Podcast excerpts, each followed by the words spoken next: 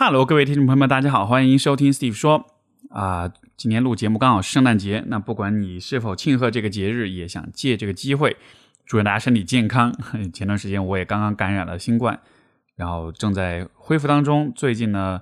也会觉得得了这个病确实还是挺辛苦的，所以说也希望大家呃怎么说呢？虽然我们可能都最最终都得得一轮啊，但是也希望大家在恢复的过程中能够顺利。然后在啊病好了之后，也不要着急开始运动，因为我身边最近听到一些一些案例，就是啊一些年轻朋友仗着自己身体好，在这个刚刚转阴之后就开始去运动，结果造成一些比较糟糕的后果，因为有可能是身体还在一个比较虚弱的情况之下，你去运动的话，造成心脏的损伤，最终导致这个急性的心肌炎，这可能是一个有可能会致命的一个问题。所以说，还是希望大家慢慢的一点点的恢复。然后，如果你没得病的话，也希望你扛得久一点；如果你得了的话，那么在家里好好休息，最终大家都能健健康康的度过这个年关啊！所以这是我的一点点的呃祝福。那么我们今天的节目还是听众来信问答，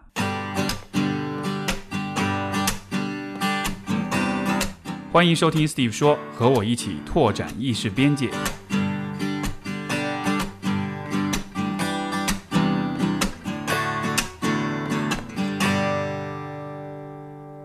天第一封信来自一位叫小二的朋友，他说啊是一名新听众，然后朋友介绍推荐了这个播客，受益良多。然后最近发生一件事儿，引起了我对某个话题的思考，跟朋友讨论后也无解，所以想到了给节目来信。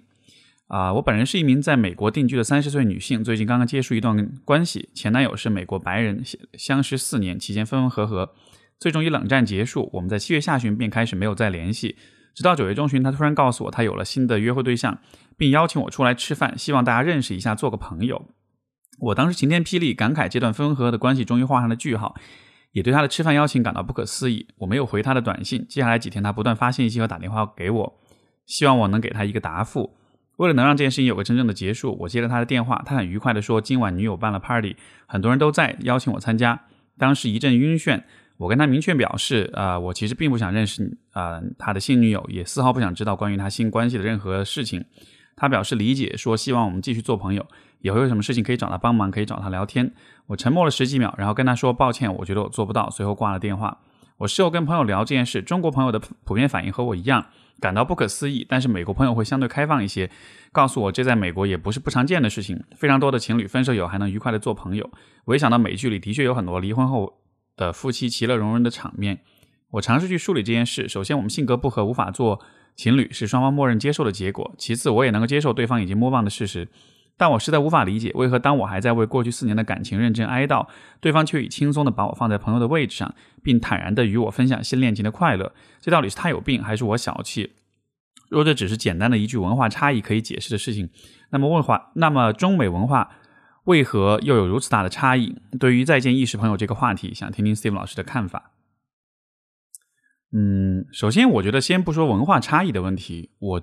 感觉你们俩认相识四年，这个相处的时间也不少了哈。他是怎么想的？他是怎么样的一个价值观啊？他会怎么处理关系中的这样一些问题？其实你应该是那个最了解的人。就是当你为他的这些行为感到困惑跟不解的时候，我在想，这是不是意味着其实你对他的，你看在一起四年的相处哈，就就是你对他的了解其实很不够。以至于当他做出这些事情的时候，你会发现这好像不是那个你认识的你，或者说他的这些行为是让你很不可思议的。因为我理解，我们就是两个人在约会、在交往的相互了解的过程中，我们为什么要聊那么多天儿，要去讲那么多故事，要去分享自己的身世呀、经历啊什么的？其实所有这一切的根本目的都是为了去让对方了解自己的价值观是什么样的，也就是说自己做事情的方式、自己做选择、做判断的方式是什么样的。了解了彼此价值观，两个人才能在一起共同的生活，才能有一些好的配合，或者至少你能够知道说对方这个人他在遇到各种情况之下会做些什么事情。这样的一种相互的了解，会让大家的相处，会让关系变得更啊可预测，会让对方的行为在你的心目中变得更可预测，对吧？这个其实是我们增加关系的啊可掌控性和这个。安全感的很重要的方式，所以当你在说“哎，他做这一切行为你无法理解”的时候，我恰恰觉得这个是不是意味着之前你们对彼此的理解是非常非常的不足的，以至于就好像是在你们分手了之后，依然他身上有一些像是你从来没有见过的新大陆这样的一种感觉出现。那当我们跟同同样文化背景的人交往的时候呢，可能会有一些比较便利的地方，就是因为大家会默认在文化上有一些共识，有一些相似的观念啊，比如说春节要回家，对吧？有了这样的共识之后，我们在交流的时候，其实啊，这个交流的成本就会降低，我们就会更容易的确认说我们在哪些方面已经达成共识了，我们不需要专门去讨论。但是如果是跟一个呃跨文化、跨族裔的交呃约会对象交往的时候，这个可能就是一个我们需要去关注的问题，就是你需要假设你的很多观念在对方那儿可能是不一样的，所以说两个人才需要更深入的、更进一步的啊去对话，去看看彼此各自是怎么想的。呃，包括像这种在关系结束之后愿意怎么看待这样的就是关系，怎么看待彼此，我觉得这样一个话题算是两个人约会聊天过程中一个标配的话题吧，就因为肯定会聊到前任，聊到之前的情感经历。对吧？那从这样的一个讨论当中，你也多少应该是能了解到的。所以我不知道之前你们在交往的时候就都聊些什么，但是就肯定不要只是玩，只是娱乐，只是做那些情侣在一块儿做的那些打发时间的事情。我觉得还是应该借着各种各样的机会去看一看这个人他会怎么做选择，他的价值观是什么样的。呃，这样一种了解，哪怕以后分手了，但是至少会让你更理解就这个关系当中发生了些什么。或者说两个人为什么呃谈不到一起去？那至于这个是不是真的是一定是文化差异？呃，其实我觉得也不一定，因为美国也是很大的一个国家，那也有很多的不同的亚文化的圈子跟群体，对吧？也有不同的族裔，所以也是可能是看他所来自什么样的一个呃呃一个环境跟背景。那我觉得这当中有一个差异，就是说呃，如果我们来自一个集体生活、社会生活比较社会关系比较紧密。集体生活在对我们影响比较大的一个大环境的话，那么有可能我们对于这些事情的呃反应就会更敏感一些。比如说，你看像中国哈，呃，这个我们的社会生活当中，我们跟周围人的关系是很紧密的，所以我们的一段恋情、一段婚姻的这个分分合合，可能给身身边人也会带来很多的影响，因为大家比较紧密的生活在一起，所以说你的一个行为其实会在社会网络当中去呃传递出很多的涟漪的效应跟影响。啊，这样的结果就会导致，可能我们对于关系的变化，对于关系中的所有的这些行为，分手也好，继续做朋友也好，所有这些动作跟行为，我们会赋予它很多的很细腻的呃含义，呃情感，以至于就是我们会看待分手之后能不能做朋友这个事情的话，你看大多数的这个国人其实对这个问题都会相对比较敏感，会觉得这是一个里面的含义很复杂，需要很谨慎小心处理的一个问题，对吧？他为为什么需要这么的谨慎？更多的时候，就是因为这件事情对于他人，他们会怎么看，别人会怎么看待这个？这个对我的整个社会关系网络，对我的整个社会地位跟名誉，可能带来些什么样的影响？就在这样一个前提之下，可能我们会对这种事情的呃在意的程度就会比较高一点。所以，也许有可能，这个你的呃前任，就他生活的那个环境，可能大家彼此之间只是一种很。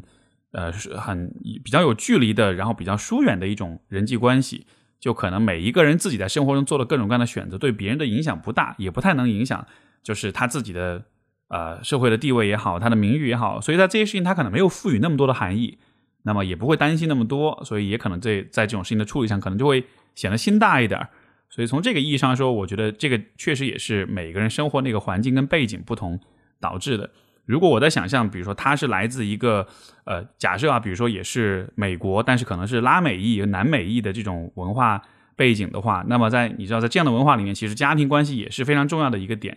而这可能也会塑造他对于亲密关系的看法，可能又跟白人又会不一样。可能他对于分手啊，对于这个前任的关系啊什么，他的那种反应跟观念，也许就会更朝向你，就是朝向这个呃中国人的文化会更多一点，就都有可能。然后最后一点，最后还有一点感想就是，呃，我觉得可能对于对于老美哈，就是他们对于自己个人的需要的那种表达可能会比较直接一些，所以可能对于他来说，他就是希望看到这个关系能变成朋友这样子，所以在这在提这种想法的时候，可能比较多的是想着我自己希望看到什么样一个状况，呃，相对不会那么多去考虑别人会怎么想，或者说呃别人对这件事情的反应会如何，所以你看他。会很坚持的去希望实现这样一个画面，就是一个前任跟现任能够和平相处，能像朋友一样的，就可能这就是他想要的那个理想的画面。就不管这个画面本身是否合理，是否嗯，是否有可能实现？但他就想要这样子，所以他会比较直接的去提，而且会想方设法去实现它。那对于你来说，或者对于有这种中中国文化背景的人来说，可能我们对于自己想要的画面是想要的这种样子，相人际相处的这种关系，可能就是有自己的想法，但是呢，也许会顾虑会比较多一些，会啊有比较多的考量，所以说可能不会那么直白的去提出，可能也更不会在这个实现的层面有这么。呃，会花这么多的功夫，要这么的去努力的去实现它，因为就是我们自己可能已经被很多的呃，由文化、由我们的这个社会生活所赋予的一些想象跟脑补的画面，就已经已经把自己给给给压制住、给压抑住了。所以，我们在这种关系的想象上面，可能都是倾向于用一种比较回避的方式来处理，这避免节外生枝，对吧？但是对于可能对于你的前任来说，就是他可能他所希望看到那个画面，就是他自己想要看到的。所以他可能不会有那么多的顾虑。那当一方顾虑比较多，另一方顾虑比较少，在这样的情况之下，可能就会出现一种，哎，好像他有点像是越界也好，有点不可思议也好。我能理解你的反应，那同时我也觉得那可能就是他会选择的一个方式吧。好，所以这是我们今天的第一封信。好，我们今天第二封信来自 Kate，她说我今年三十一，一胎依然是母胎 solo。本身我对这个 solo 并无无所谓，因为业余生活非常丰富，喜爱文艺活动，喜欢学习各种新东西，也有很好的女性朋友可以说话，可以把自己的业余时光安排的愉快充实。但不可避免的，父母有些相亲的安排，大多是一轮游，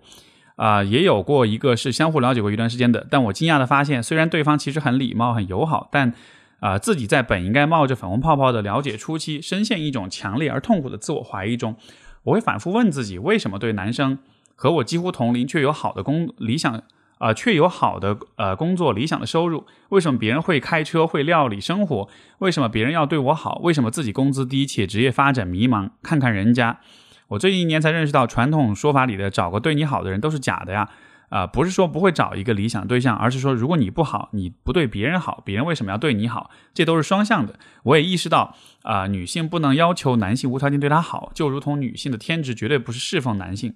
我非常不愿意被作为一个女性来看待，这两种视角都让我周身不适。我笨拙，不喜欢打扮，没有约会技巧，也不相信什么性别优势。那种真的啊，不是以假设女性愿意生育为前提的条件吗？呃，这样想来，我呃，我就会对对我好的人心怀很大的疑问，心想为什么对方要对我好？我能给对方什么？我想谈谈看恋爱，但是不向往立刻结婚，不想成为母亲，而且对于婚姻这种仪式很反感。所以对方对我好这件本身是好事的事，我却会很恐慌。再有就是我自知自己不够好，知道自己作为社会人实力不济，不会交际等等。既然自己实力不济，如何奢望遇见一个优秀的人呢？就算优秀的人出现，如何去相信自己配得上他呢？这种想法会一直盘旋在我的脑海。所以那种啊，所以在那仅有一次的较长时间的了解和试探中。我因为过于的 self conscious，觉得非常的痛苦。我的父母给了我不错的经济支持和很好的教育，我本有一手好牌，却打砸了这一手好牌。呃，挺长时间以来，我父母会给我介绍相亲，呃，然而给的信息很少。对方除了对方是个男的，身高几何，呃，工作在哪里，很难给出什么别的信息。电视节目好歹还有爱好一栏，而这种贴标签让我真的很反感。现在每回我拒绝，都似乎欠我父母一个道歉。为什么呢？为什么没有拒绝的权利呢？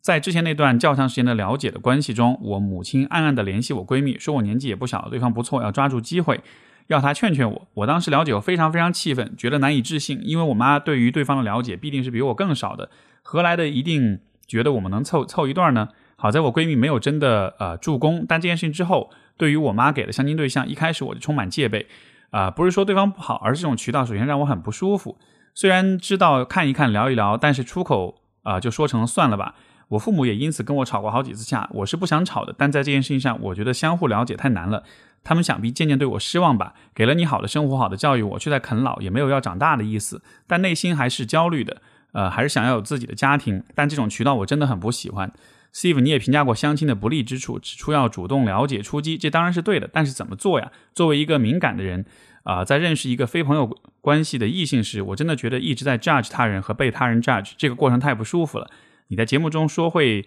啊会说一些交往需要注意的雷点，提醒我们要警铃响起。对于我，我在整个过程中警铃就没有不响过啊。希望听到 Steve 的分析和意见。其实每个人是不是呃是母胎 solo 的原因，或者说对于亲密关系有恐惧啊有疑惑什么，就看上去结果是一样的，但是其实每个人的呃这个背景，每个人的个人经历，其实真的是很不同的。我听完 Kate 的来信，我也会有这样的很强烈的感觉，就是我们要专门针对 Kate 的情况来说的话，啊，我觉得这当中可能是有这样一个点，就是可能你现在人生的发展阶段，你的心理发展的阶段，啊，会是你亲密关系的一个障碍。具体来说是什么呢？因为你也讲到父母给到你很不错的这个经济支持，啊呃，你本来有一手好牌，但打砸了这手好牌，对吧？通过这样一些描述。呃，可能也大概能猜到，也许现在你的生活、你的工作各个方面，可能还是处在一个打引号没有断奶的状态。就是现在你在生活、工作，尤其是经济上很多方面，可能还是处在一个呃依赖父母的一个情况之下。呃，这样子的会带来的一个结果是什么呢？就是父母对你好，这是一种很原始的亲情情感啊，这种情感是由你们由这种血缘关系所决定的。所以这种对你的好是非常明确、非常确定的，也让你感到非常安全，所以你才能够去啃老也好，去依赖父母也好，对吧？但是这种情感放在社会当中就是行不通的，因为就像你所说，就是大家彼此间是陌生人的话，我没有必要无条件的对待彼此，为彼此付出，对吧？没有人能够接受这样的关系，因为别人不是你的父母，他没有那种情感上的那种很原始的那种驱动力去啊一直为你付出。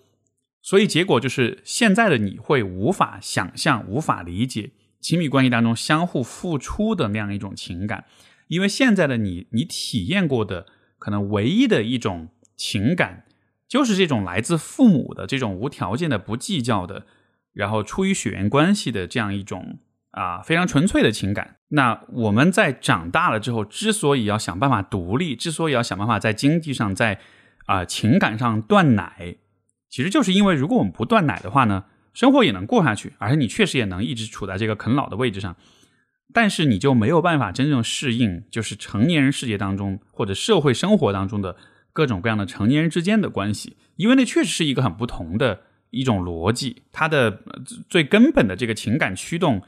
和就是家庭关系和亲子关系是完全不一样的。如果你不走出去，你不去体会不同的那样一种类型的关系的话，你可能就永远。没有办法想象，你就永远只能停留在就是父母关系这样一个很安全、很纯粹，但是他的动机又完全无法呃推而广之的这样一种关系里面。所以，虽然你也说你想要啊自己的关系，想要自己的家庭，想要呃谈恋爱啊什么的，但是就好像对于你来说，你始终无法相信，对吧？就是爱情这个东西会存在，因为从你的角度来说，你只见过一种你能相信的关系，就是父母对你的这种无条件的好。但是你看不到，就是成年人之间是有另外的其他的可能性，去建立起两个人间的这种亲密的，啊，所以我觉得现在可能问题还不是出在呃，不管是相亲或者是爱情这些事情本身上面，而是在于你自己的人际关系的体验，你的心理发展的这个阶段，可能还是停留在了一个尚未独立的、没有成熟或者说没有啊变成成年人的这样一个阶段，所以你可能很难想象，你可能很难去啊呃真的发自内心的感到有那种去爱的那种愿望。自然也会想不明白，就是关于付出、关于交换、关于给彼此，呃呃，包括让彼此呃让对方喜欢自己这样一些问题，到底要怎么去呃怎么去处理？那么，当一个人成长大了之后，当他在心理上、的情感上，包括在经济上独立了之后，这个时候可能一方面当然就是你失去了那种呃在父母庇护之下那种很安全的孩子的那个身份啊，这当然是你所失去的东西，但是你得到的可能就是你的自主性。你的啊，自我决断，你的你的自我责任，就是这些东西听上去好像是一种负担，像是一种呃呃一种一种烦恼哈。但其实人的心智的进化决定了说，当我们在能够为自己负责，当我们能够掌控自己生活的时候，那个感觉其实不是像你想象的那么的辛苦或者累，它当中其实是有包含着很舒服、很自由、很开心的一个部分的。就是当一个人能够看着眼睁睁的看着自己的生活朝着自己想要的方向去走，在各个方面的事情都按照自己的愿望来一步一步的实现的时候，那其实是一个非常有成就感的过程。而这也是我觉得，当我们走出孩子的身份，走向成年人身份的时候，在心理上是会体会到这样一种往前走的感觉的。可能现在你还没有走过这个阶段，所以你现在还是停留在一个相对比较孩子的阶段，所以你可能很难想象，就是我刚才说那种感觉，就是呃，当我们。我们的想法、我们的意愿，我们对未来的构想，逐渐的在你的努力，在你的各种尝试之下，一步一步的成型，一步一步的实现。就这个过程其实是很是很令人感到愉悦、跟骄傲、跟跟自信的。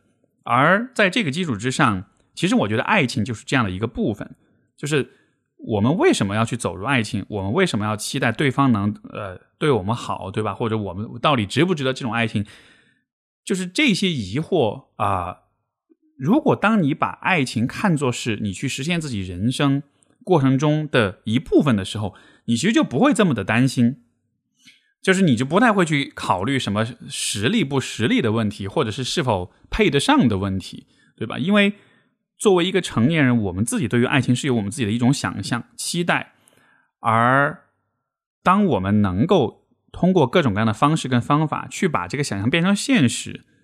让生活中真的产生这样一个关系，真的建立起这样一个关系，而且是两个人都想要类似的一个呃实现类似的一种画面的时候，这个时候我们两个就会一起的主动的去努力去实现这个画面，而这个一起努力实现的过程，对于双方来说都是非常开心和有成就感的事情。所以你看，你讲了很多话，生育也好，实力这种条件的交换，相亲的这种相互的这种评判。啊，配不配的问题，我觉得所有这一些其实都是你在试图去解释一个啊，怎么说呢？其实超越了你现在心理发展阶段的一个现象，就是呃，换句话说，爱情可能是为成年人准备的，是比较更适合成年人一些，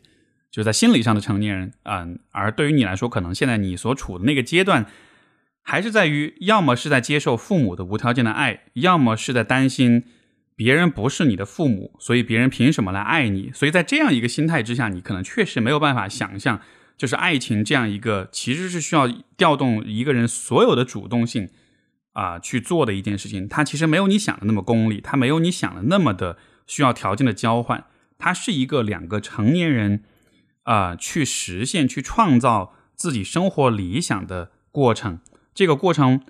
它当然包当中会包含着一定程度的我们对彼此的某些条件的看重或者是匹配，因为这个会让这个实现的过程更顺利一些，对吧？但它的最终的重点并不是啊，我们要怎么去达到一个在经济上、在数字上一个绝对划算或者是双方都满意的这么一个交换、这么一个博弈。它更多的还是一种啊，我们都对爱情有憧憬、有向往，我们都有这样一种梦想，我们共同实现这样一个梦想。那这个过程中，只要我们的条件匹配，只要我们各个方面的这种呃状况，就就只要不要阻碍自己就好了。就当我们再去思考这个条件的时候，可能更多是在这个方面去，是从这样一个角度去考虑的，而不是说条件的匹配就是最终的那个我们追求追求的那个东西。所以我是觉得，可能你能够做的，也许呢是啊，尽快的在你生活中、在心理上、在情感上都都快点断奶。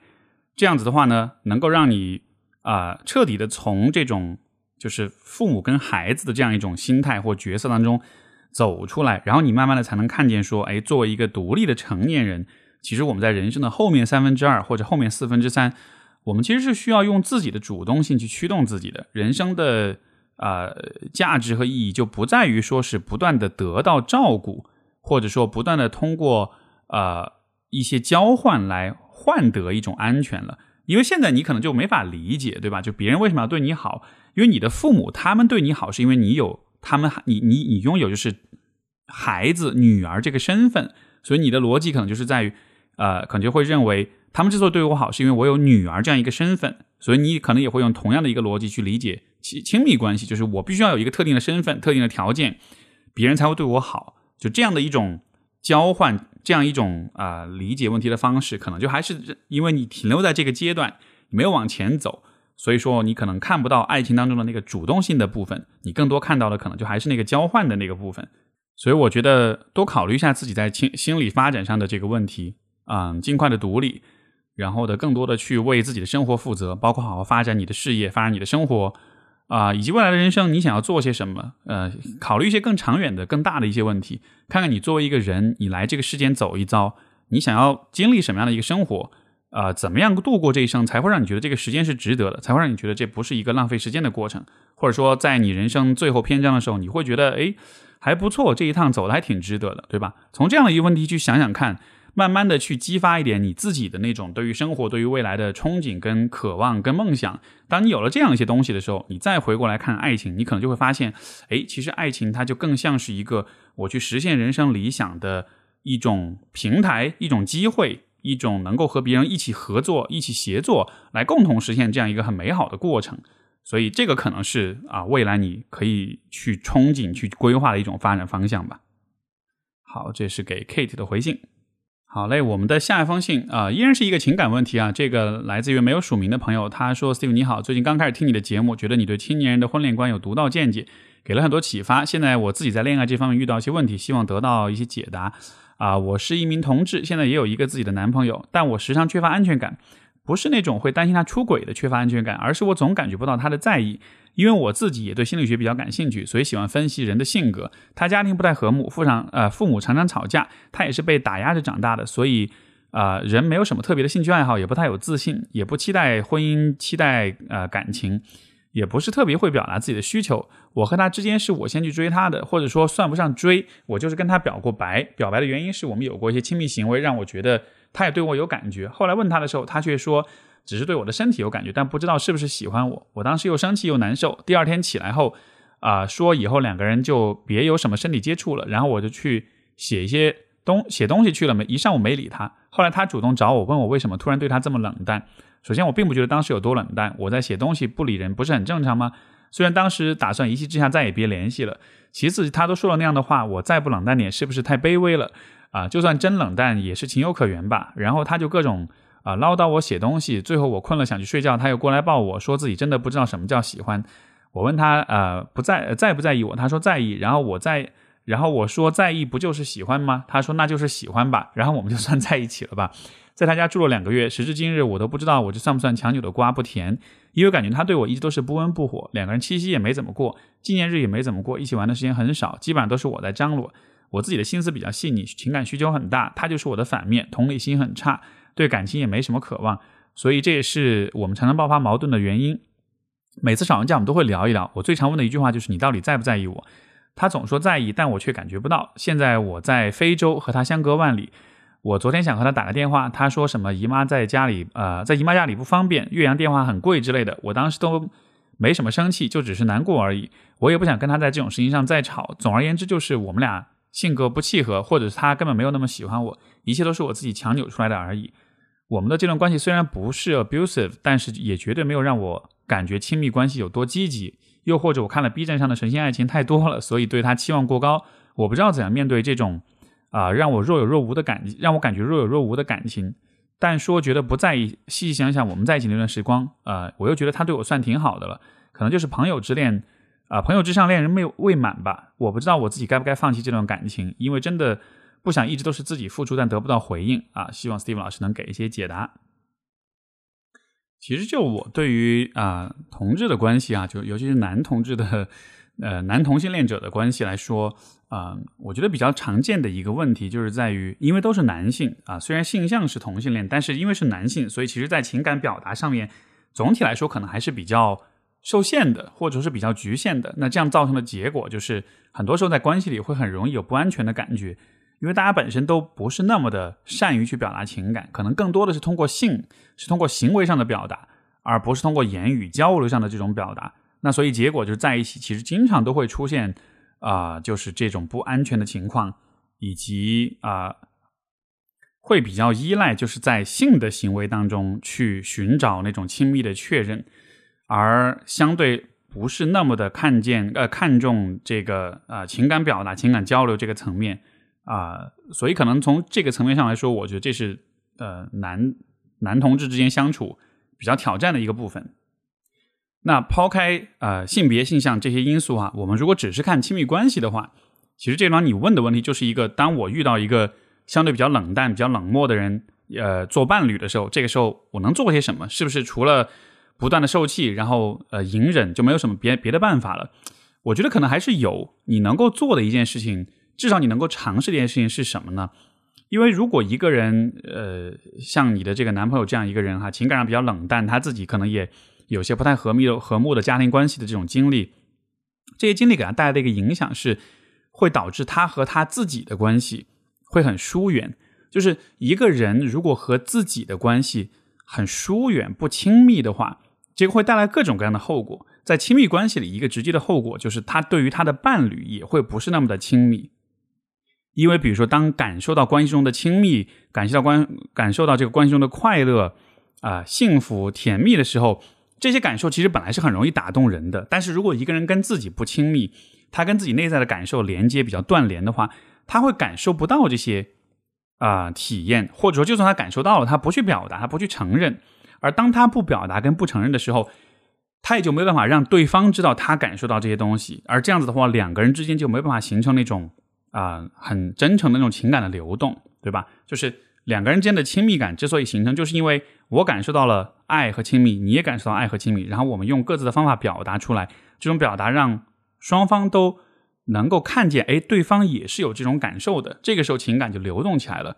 所以对于他来说，当他是这样一个好像不怎么表达，或者看上去比较冷漠、不在意的时候，这看上去是一个他对你比较不在意的一个状况，但是本质上来说，这其实是他跟他自己的内心，他跟他自己的感受是疏远的，是断联的，是不那么的在意的，所以才会有这样一个情况。所以确实就是，呃，可能是换了别人和他相处的话，可能也是会有类似的一个问题，就是这种冷淡，它本质上是一个人跟自己关系疏远的结果。那如果是以这样的角度去理解问题，作为伴侣，我们能做些什么呢？我觉得你也许可以去尝试的一件事情，就是更多的去向他展现你是如何与你自己相处的啊、如果你能够啊、和你自己的感受更加亲密的去相处，你能够在和自己的关系里展现出对自己的理解、跟关心、跟看见，跟那种情感上的真挚的流动的话，这有可能会影响到他，有可能会给他提供一个示范，就是你看，其实你也可以以这样的方式对待自己。因为这个逻辑其实就跟心理咨询里面，就是咨询师跟来访去影响来访者的这个方式类似。因为很多来访可能也是，就是他跟他自己的感受是断联的，是自我忽视的，他对他自己是冷漠的，对吧？但是如果咨询师在关系里体现出了对自己的感受的那种诚实啊、那种看见跟分享的话，呃，这种跟自己的亲密是是会有所谓传染性的，就是你是会感染到，有是有可能感染到对方的。所以，如果你的伴侣比较冷漠、比较冷淡，哎，但是如果你对你自己的关系里面，啊、是比较有情感的，当他看见你那么去对你自己的时候，他也会受到一定的影响。因为最开始当他是冷淡的时候，这个无非也是因为他的父母在跟他相处的时候，也展现出类似的一种自我冷漠、自我忽视，对吧？所以人其实都是会去模仿这样一些行为，啊、因为我们会在关系里去观察什么是可以的，什么是许可的，什么是啊、适合啊啊、适合表达的。所以在和你的关系里，如果你更多展现出来你对你自己的情感是照顾的，这可能会让他知道说，哎，在这个关系里啊、我呃，我们是可以去照顾自己的感受，是可以去看见自己、去爱自己的。这样的话，有可能会给他一些鼓励和许可，让他也更温和的、更有温度的对待他自己。而这样反过来，可能他也在关系里对你也会相对好一些。那这个过程可能不是说你叫只要一这样去做，一下子就能改变很多问题。但我觉得这个至少是一个能让事情稍微有所推动的一个小方向。因为反过来，如果不这么做，如果你继续是用现在的方式，就是当他嗯表现出冷淡的时候，然后你去斥责他、去批评他什么的，虽然这种批评跟斥责，我理解这背后是因为你担心自己不被在乎，对吧？这其实是你也是你受伤了之后所体现出来的一种比较激烈的反应。但从他的层面，他是理解不了这一点的。他能够看见的就是你很生气，你很讨厌他，而这个可能只会更进一步的加强他的那种冷淡跟冷漠。因为他最开始之所以冷漠，就是因为要通过这种方式避免自己在关系里受伤。人们在害怕受伤，在害怕在这个缺乏安全感的时候，会选择各种各样的方式来屏蔽自己的感受，从而就算你受就算受伤了，也不会觉得多么的难过。所以这个可能是他冷漠的啊、一开始的这个来源。所以现在你对待他的这个方式呢，我觉得也许你能稍微呃有所挣扎，也许能有所表达，也许你们能吵一吵啊，说一说什么的。但是我怀疑，在长远来说，这并不能让他在关系里跟他自己的相处变得更加的亲近，更加的看见他自己的感受。所以这个问题上，我倾向于还是觉得我们要怎么说呢？以身作则，用我们自己的一种示范去去感化，用爱用自爱去感化他，从而他也能变得更自爱一些吧。这个可能是一个很核心的思路。那这是给这位朋友的回信。好，我们的下一封信啊，这也是一个感情的问题哈。Steve 老师你好，我最近遇到一个很大的问题，去年八月份分手了，后面和我前女友拉扯了一段时间。今年年初被删除了删除了微信，接着到了今年七月份，他买房子，我也买房子，刚好加回了微信。但是最近九月份他又开始不理我了，但是没有删除微信。时间线大致如上，这段在这段恋爱里面，我是不成熟的一方。但是当时分手之后，我过得很痛苦，尝试过很长时间的挽回，最终被删除了微信。今年七月份重新加回微信，我连。啊，一周都做都，我一连一周都梦见了他。呃，我想我是很希望再和他复合，但是我现在去找他，他不见，各种消息不回。我也已经把单方面的呃沟通频率变成了一周一两天。我想 Steve 老师对我这段关系有什么建议呢？我对你的关系没有什么建议啊，因为我确实你你给到的细节实在是太少了，我是实在没办法去做任何的分析。但是我觉得。作为一个男生吧，作为一个男性，呃，我能够给你的一点建议就是，当你在遇到感情上的痛苦的时候，这其实是一个很好的去培养你的思辨跟自我意识的这样一个机会。因为你看你在描述你自己关系的时候，你对于这件事情的理解可以说是非常非常的浅，对吧？就浅到你唯一的一段话是说我是不成熟的一方，然后就没了，就对这个关系发生了什么，它产生是是怎么出问题的，是怎么分手的，就好像你没有什么思考，没有什么。反思一样，嗯，所以我很难想象你在关系当中你是带着怎么样的一种糊里糊涂的一种心态在跟这个关系里面相处，可能这也是男生在关关系里面呃相对会比较单纯或者比较晚熟的一个原因，就是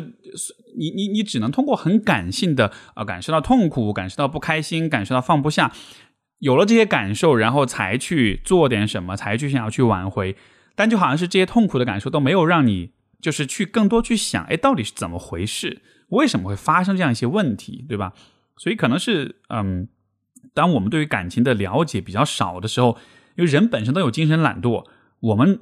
我们对于事情的了解，我们会认为我对这个事儿了解到，我能让这一切正常的运转就可以了。所以这其实是很多男性，尤其比较年轻的男性，在在这个亲密关系里都会有的一个问题，就。当你问他我们的关系出现什么问题，或者你的关系出现什么问题的时候，他会跟你说一个大约足够能解释问题的一个说法，对吧？比如说你说啊，我是不成熟的这一方，就从从一个旁人的角度来说，如果你对关系只有这么点认知的话，你可能会很难长久的把握好一段关系。你的认知实在太实在太弱了。但可能对于这个当事人来说，你可能会觉得，哎，我只要能说出这一点，对方就能认同，对方就能接受，就觉得我已经反思了，然后我们的关系就会好了，对吧？所以就好像是一个你刚好有这么足够多的这种认知，你觉得能够混过去，能够把这个事儿抹平了，好像就 OK 了。但是这绝对是一种很短视的看待问题的方式。所以我是觉得，啊，对于每个人，尤其对于很多男性来说，每当你分手，每当你关系中遇到挫折、遇到挫败的时候，不要只是。啊，找几个兄弟喝一顿大酒，然后买醉玩游戏逃避，不要只是用一个很被动的、很不动脑的方式去处理你在情感上的痛苦，而是真的应该借着这个机会去想一想，哎，谈恋爱这件事情其实也是蛮多细节、蛮复杂的，对吧？其实背后也有很多的道理，有很多的思想，也有很多的维度在里面的。所以，是不是我借着这个机会去想一想，我在这些问题上？啊，到底做的怎么样？到底出了什么问题？包括也许也可以，不管是和你的前任也好，或者是和其他的呃了解情况的一些朋友也好，就讨论一下，对吧？到底发生什么事？因为如果对方一直就呃回呃不愿意去回复你，嗯，不愿意去理会你，或者是呃不接受你的这种挽回，那有可能是因为你一直在重复同样的话，你对事情的认知，你对关系的认知，你对这个人的认知，一直都没有往前走，所以你每次只是在不断的告诉对方。你其实不会成长，你不会有更多的思考，你只是会不断的用同样的话语，被同样的这种分手的痛苦驱动之下，一次又一次的做同样的事情，这样子别人当然会不回你了。所以我是觉得，呃，这个朋友，这位朋友虽然给的信息很少，但是你又给了我一个很重要的信息，就是你应该对这些事情思考更多一些，变得更成熟一些，把这个问题想得更透彻一些。这样子的话，可能你才对事情的把握才会啊更有力量一些。好，这是这个朋友的来信。OK，我们下一封信来自远婷，然后她说：“我来自福建，是一个九零后女生，今年九月份开始听节目的，受益良多啊。然后这一次鼓起勇气提笔写下心里的疑问。我的情感经历不多，在网上认识的前任谈了三年恋爱后，想买房定居，也自然的领了结婚证。结婚后我们发生许多矛盾，特别是正式举办婚礼的时候，我们的生活和家庭经营上出现了很大的矛盾和裂痕呃裂缝。我希望对方能兼顾家庭，花时间陪伴我；对方希望我能包容他的生活娱乐习惯。”并且承受他和母亲的所有生活开支。我们在这期间反复争吵，他回避冷战，而我苦苦的追赶。第六年，男方直接离家出走，并且坚决要求离婚。我曾经挽努力挽回和等待过，但他拒绝任何沟通和回应。后来我同意了这个选择。经过了一年的反思和调整，我开始接触新的啊朋友和男生。也想问问老师，对于像我这种离异后要寻觅新关系的情况。老师是否有相关的咨询经验和建议？另外，我多少会顾及到自己离异的身份，什么时候告知对方自己的离异身份比较合适？所以今天的信真的都是亲密关系的方面的问题哈，因为我这完全是按照顺序来读的，就所以还挺巧合的。好，那我们来说说这个，其实这封信跟上面那封信又有一定程度的呼应啊，就是这种失败的关系怎么去看待，然后在这之后又怎么去处理。啊，我觉得有这么几点看法吧。第一就是说，你自己提到你的情感经验不多，对吧？但是你之前这个婚姻，这就是很大很大的很重的一块情感的经历，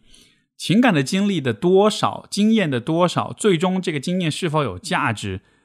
呃，可能不完全是在于你经历的这个关系的数量，或者说他的关系当中的这种强度、戏剧化程度有多高，而在于你对关系的反思。有多深？我们上封信也说了这个问题，对吧？如果你一直只是，呃，用一个很简单的方式去，啊，理解你的经验，你并不从当中去思考，去，啊，发掘出更多的能够更，啊，深刻理解亲密关系的一些维度、一些视角的话，那么这些经验也就是没有用的。而既然你经历了这么样一个这么多年的一个，啊，一一个波折。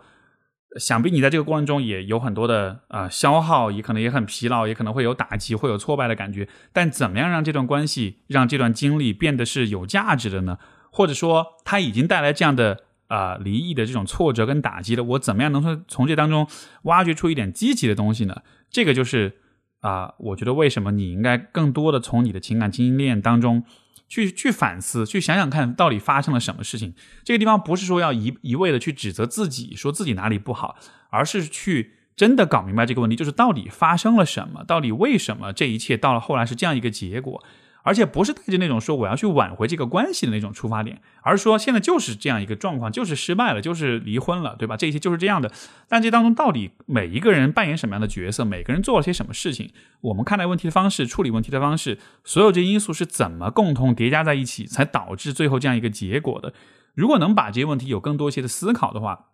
你其实会对于亲密关系的复杂性有更深的认识。因为亲密关系确实是一个很复杂的过程，它涉及到两个人，也涉及到两个家庭，也涉及到啊不同人的这种成长、人生发展的阶段，涉及到钱，涉及到社会关系，涉及到各种各样的这个问题，所以它确实是一个啊怎么说呢？我我认为健康的、长久的亲密关系，就是是给比较成熟的成年人准备的。如果你比较单纯、比较简单，看问题的呃想问题的方式比较呃简单，你的人生发展的历程还处在比较。年轻比较幼稚的阶段的话，你就是会处理不好。它就是一个我们要越来越深入细致的了解生活、了解自我、了解对方，我们才能把它处理好。所以啊，从充分的从你的这个关系里去发掘出经验，这件事情，我觉得一是值得你一直不断的投入、不断的去这么做的。然后这么做也就联系到第二个我想说的点，你也讲到你会顾这个顾及自己的离异的身份啊。我觉得从我的角度来说，首先就是如果你遇到一个会很介意离异身份的人的话，那么这也许也意味着，其实对方对于亲密关系的认识也是处在一个比较简单、比较幼稚的一个阶段的，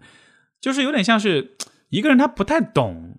呃亲密关系这个事儿，他才会用有没有离婚或者谈过几段恋爱或者有过怎么样的经验。这个事儿去判断对方是个什么样的人，对吧？因为你你不太知道怎么去识人，你不太知道什么样的一些因素会决定一段成功的亲密关系，所以你才会很看重这样一些很标签式的一些东西。所以如果对方就是明显的是表现出他对离异这件事情有偏见，我觉得这样子的人，可能也本身也就意味着他还需要更多的成长，他还没有到一个很成熟的阶段，还没有到一个能够和你一起的，用一种很细腻、很细致、很复杂的眼光去理解这一切，没到这个阶段，对吧？我觉得你可以去试图去找的，可能也是就是本身对于亲密关系的啊，对于婚姻有自己的思考，有自己的理解。就是说的是那个什么一点，就他是懂行的。这个懂行意味着他对于这个问题的理解是比较深的，是有呃呃是有自己的思考的。有可能是因为他也离异过，有可能是因为他的情感经验比较丰富，或者说他听我们 Steve 说，所以他对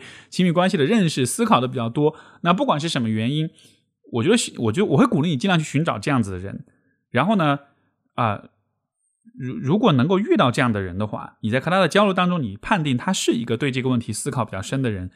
我觉得你也可以去和他在离婚的这个身份上有一些交流、有一些讨论，也让他看见说，哎，虽然我有离婚的这样一个经验，但是其实我从这当中做了很多的思考、跟发掘、跟成长，所以到了今天，我也觉得我对于这个事儿更理解是怎么回事了，我也更知道两个人在关系里怎么样去沟通、去相处、去配合，我们的关系才会好。就是你。通过离婚身份的这个看法，你既能够去验证对方是否是一个在情感上成熟的人，你也能够让对方看见说你自己在这个问题上的啊，你的自己的成熟跟独到的见解。如果大家双方能达成这样的共识，我甚至会觉得，如果都离过婚，但是都因此而有更多一些成长跟思考的话，这样的两个人走在一起，其实还蛮好的，因为这就意味着你们都是用比较成熟、比较成年人的啊心态跟想法再去对待关系了，所以。这个角度上来说，其实关系往好的方向发展的概率还蛮大的。因为亲密关系归根结底其实还是一个啊，怎么说呢？尤其对于经验比较少的朋友来说，啊，还是挺难的，因为它涉及到一个信息不对等的问题，对吧？就是两个人在一起相处，什么决定你们走到一起？这个因素其实很简单，就是相互的喜欢爱慕。但是你们看不见的是，在未来的关系当中，其实还存在着很多很复杂的问题跟挑战。就所有那一切，在你们决定在一起，甚至决定结婚的时候，在很大程度上都是看不见的，对吧？所以就存在着一个当下跟未来有一个非常强的信息信息差。你们只有很少一点信息，但是却要决定你们在未来面对所有这些复杂的问题的时候，是都能搞定，是都能够说到一块儿去的。所以这确实在一定程度上是一个很大的赌注。而我很强调对于关系有深入的认识，有深入的成熟的认知，就是因为当你对关系了解的比较多了之后。你就更能够去提前的想象到，哎，两个人未来会遇见到，呃，会相，就是会一起面对哪些挑战、哪些问题，对方的这些问题上是怎么样的看法。所以说，情感经验的丰富，不是只是一个我经历的关系多就行，而是你在认知上，你更你能够相比于情感经验少的人，那个信那个信息不对等的状况会更加的平衡一些。两个人可以更多的预见到未来，我们需要在哪些问题上有些沟通、有些讨论。你看，比如说你呃以前离婚，然后出现了这个生活方式的问题，呃开生活开支的问题、家庭关系的问题，这些事情如果你没有经历过，你真是不知道的，你真是无法提前预料的，对吧？但哎，你经历过了，你知道会有这样一些问题，你知道今天我要选择伴侣的话，有可能未来我们是要一起去面对这个问题的。那这个问题你怎么看？这个问题我怎么看？我们有这样一种交流之后，发现哎。呃，这个问题好像我们是能聊到一块儿去的。那这样子你就对未来你们的关系其实就有多了一多了一份的信心，从而呢，你们以后的发展就会更好一些。所以我是觉得，充分的利用好你的这种啊情感经验，让它成为一个你去洞悉未来、去预见未来关系挑战的这样一种机会。如果对方也有心这样去做，我觉得两个人可以在这个问题上有很好的交流。那么就会成就一段好的关系。这样子的话，再回头来看你的离异身份、你之前的经历什么的，就没有什么太大影响了，反而可能是一种呃加分的，或者是有利于你们成长、有利于你们发展的一种经验。好，所以这就是给远婷的回复。好，我们今天最后一封信来自小陈，他说：“我来自农村的一个普通家庭，家里还有两个弟弟。从小父母在外打工，小时候我是被爷爷奶奶带的比较多。”两个弟弟可能在爸妈身边时间比较多，所以我感觉我从小都是别人口中的乖小孩。从初中开始就觉得自己精比较呃精神独立，直到大学研究生也一直这样。但是现在想想，好像自己是比较缺爱的，因为是男生的原因，呃，和父母的交流也比较少，在外面上学很久，啊，不在父母身边，我也很少给打电话给父母，父母也很少会打电话关心。以前听过一句话，没有得到很多爱的人是没办法好好爱别人的。所以我的问题是，本科、研究生谈了几次恋爱，但是谈恋爱的时候都会谈着谈着就不想谈了。每次总是觉得好好相爱，但是总是不知道怎样和对象保持一个良好的关系，到后面总是会很多争吵，会很累。希望听听老师的看法。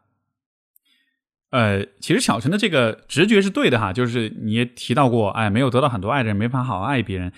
这个现象确实是这样，而它背后的原理，它背后的机制。其实就是在于，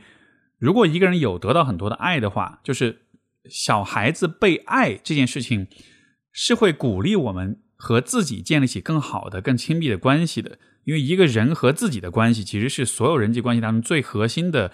啊、最原型的这段关系，对吧？它是所有关系的原关系。而这段关系的话啊，每一个人的相处状态是很不一样的。如果小时候比较多得到的是忽视，是没有得到太多的爱，得到更多的可能是一种。呃，包括有有些时候可能是有些伤害、有些创伤，那么结果就是你跟你自己的关系的话，你会要么是会很忽视自己，要么是你对自己也会有很多负面的看法、自责、自我厌恶。那不管是什么，当你和你自己的关系相处不好的时候，你在亲密关系里，你自然而然的就会把这种相处不好的状态流露出来，所以也就会造成呃亲密关系会很累呀，很多争吵啊。所有的累，所有的争吵，其实都是因为你的伴侣他在和你的相处的时候，他感受到了你对你自己不爱你，对你自己不好，所以他会有恐慌，会有危机，会觉得你好像是一个不太能够去啊去关心、去关爱自己，从而也无法关爱别人的这样一个人，对吧？这个其实和我们之前啊那一封啊就是这个呃男同志的这个关系的这个信，我觉得其实就在说的是一个类似的一个现象，就是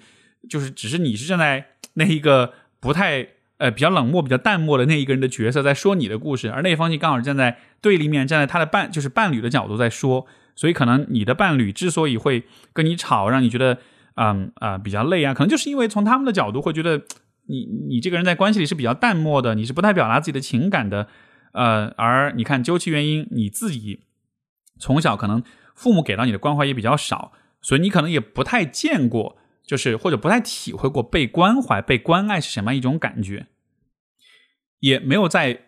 比如说孤独或者害怕或者受伤的时候得到过安抚，所以你可能就不太知道说，哦，当人在不开心、在难过、在孤独跟恐惧的时候，是需要被哄的，是需要被安抚，是需要被抱抱、被呃呵护的，对吧？当你没有这样的一些体验的时候，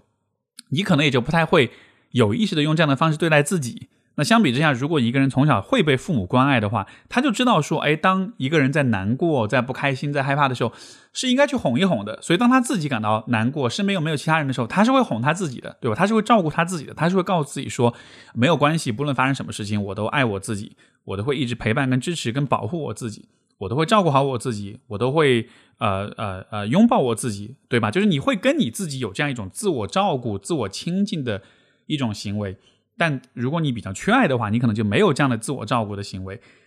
那这样的两个人有和没有自我照顾行为人走入关系、走入亲密关系之后，也就会有截然不同的结果。当你的伴侣，嗯，展现出他的情感需求的时候，那个有自我照顾的那个人，他就会自然而然的流露出一种对伴侣的照顾，因为他会觉得那就是一个很自然而然的事情。人在不开心的时候，就是需要被照顾的。而另外一个不懂得自我照顾的人，他看到他的伴侣有。啊，麻烦有问题有情感需求的时候，可能他的反应就是没有反应，是淡漠的，甚至在对于另一些来说，反而会表现出不耐烦，表现出烦躁，甚至是愤怒，或者是其他一些就是这种非适应性的这种行为。那为什么会这样的状况呢？也可能就是因为一个人从小自己在得不到照顾的时候，他可能也会发展出一些非适应性的行为啊，比如说去攻击自己，去否定自己，去。批评自己，或者是向别人展现出呃愤怒啊什么的，对吧？那不管是什么原因，总之那个结果就是你跟你自己相处的时候，你能用好的方式去照顾、去亲近你自己，你在关系里面就会很就很轻松，你会不会费劲儿？就是你就会自然而然的流露出对你伴侣的这种照顾跟关心。那当你没有这些东西的时候，你在相处的时候，你就会觉得 好像总是需要很刻意的做很多事情。而且对方好像总是不满足，然后我好像总是觉得谈着谈着，像你说的，谈着就不想谈了，因为好像不是一个很自然的事情，是一个很费劲、很刻意的事情。因为本质上来说，你跟你自己的关系是啊，是是不亲近的。所以我是觉得，啊，最终这个问题可能我们的呃方向可能还是不是去向外去找答案，不是去看我要怎么跟别人去相处，我要怎么去照顾好别人，而是你重新看一看你跟你自己的关系到底是什么样的。我们只有跟自己的关系相处好了之后，我们才能够很自然的拥有好的亲密关系，哪怕是我们学很多的套路方法、沟通技巧去跟我们的伴侣相处好，但是如果你自己内心的那个就是那个自我亲近的那个部分是没有建立起来的，那么一切的一切都是会很刻意，都是会很费劲，也都是会很难持续长期的坚持下去。所以我是觉得，对于小陈来说，有这样的家庭经历。嗯，可能也是你运，也是你投胎吧，对吧？运气不好，你生在这样一个家庭，这也是一个无法改变的事实。我就接受这样一个事实，但与此同时，也看见说，就算经历过这样的家庭环境，你依然是有可能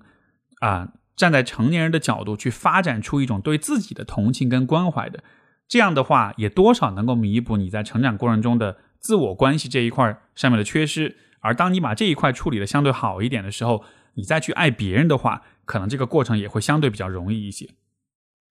因为现在你所相信的、你所信奉的是乖小孩，是精神独立。那么，